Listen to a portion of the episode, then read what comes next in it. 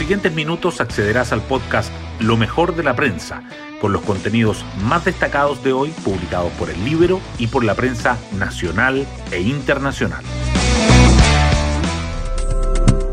Buenos días, soy Magdalena Olea y hoy lunes 15 de noviembre les contamos que el debate presidencial de hoy será uno de los momentos clave en la recta final de las elecciones, a tan solo seis días de los comicios. Definiciones, posibles pasos en falso y la oportunidad de convencer al electorado pueden marcar el resultado. Y será en medio de este ambiente que mañana martes el Senado resolverá la acusación constitucional en contra del presidente Piñera. Acusadores y la defensa ya preparan sus argumentos. Las portadas del día. Los diarios abordan diferentes temas. El Mercurio destaca que la oposición argentina triunfa en las elecciones legislativas y asesta un duro golpe al kirchnerismo. La tercera resalta el déficit de enfermeras. Chile tiene un tercio del estándar de los países de la OCDE. El diario financiero subraya que cae por primera vez en el año el monto de inversión que monitorea el gobierno y el Libero entrevista al abogado que lidera el recurso contra la convención.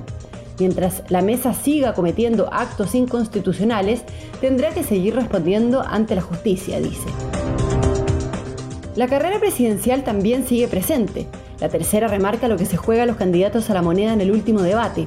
El diario financiero señala que los presidenciales definen las tres medidas económicas que priorizarán en los primeros 100 días y el Mercurio reseña los dichos del senador Latorre, encargado del área internacional de la campaña de Boric, sobre la marcha por la libertad en Cuba. Los gobiernos deben respetar ese derecho, dice. A propósito de ese país, el libro destaca cómo las amenazas del régimen cubano lograron silenciar la marcha del 15 de noviembre. Las noticias económicas igualmente sobresalen. El Mercurio resalta que la inversión privada para el próximo año caería 17%, aunque la estatal crecería 13%. Que el Ejecutivo proyecta las ventas de energía renovable por hasta 100 mil millones de dólares por la conexión con Asia, y que el mayor consumo impulsa la recaudación del IVA. La tercera subraya que las ofertas laborales se estabilizan en octubre en medio de la incertidumbre política y la radiografía a la inflación en Chile, los factores locales y externos que la tienen en 6%.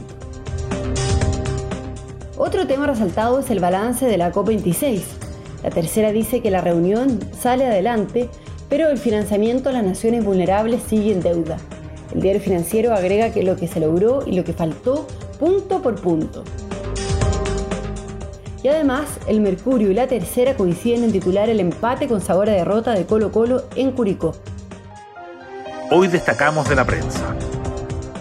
Esta noche, a solo seis días de las elecciones presidenciales, seis candidatos a la moneda se jugarán sus últimas cartas para convencer al electorado en el último debate televisivo.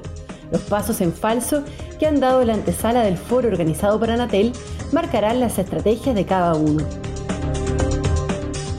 Los gobiernos deben respetar ese derecho, dice el senador Juan Ignacio Latorre de Revolución Democrática, quien habló de la movilización convocada para hoy en Cuba declarada ilegal por las autoridades cubanas bajo el argumento de ser una actividad desestabilizadora.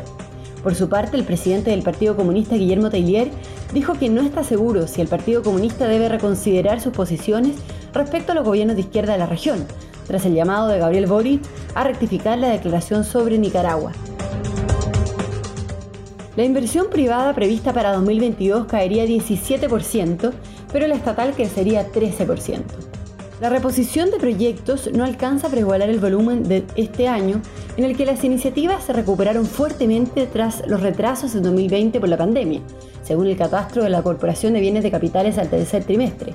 La inversión que monitorea el gobierno a través de la Oficina de Gestión de Proyectos Sustentables también muestra un descenso y suma 76.464 millones de dólares a octubre. Déficit de enfermeras. Chile tiene un tercio del estándar de los países de la OCDE. Un reciente estudio publicado en la revista Lancet analizó la realidad chilena y determinó que una mayor disponibilidad de estas profesiones en la red de salud mejoraría la atención y el pronóstico de los pacientes. En Chile hay 2,9 enfermeras por cada mil habitantes, en comparación con el promedio de 8,8 en las naciones que integran la OCDE. Y nos vamos con el postre del día. Hamilton se impone a Verstappen en el Gran Premio de Brasil y enciende el Mundial de Fórmula 1. El piloto británico arrancó en la décima posición, pero superó al holandés sobre el final con una gran maniobra. El triunfo le permitió acortar la distancia en la clasificación general. Bueno, yo me despido, espero que tengan un muy buen día lunes y un muy buen comienzo de semana y nos volvemos a encontrar mañana en un nuevo podcast, Lo mejor de la prensa.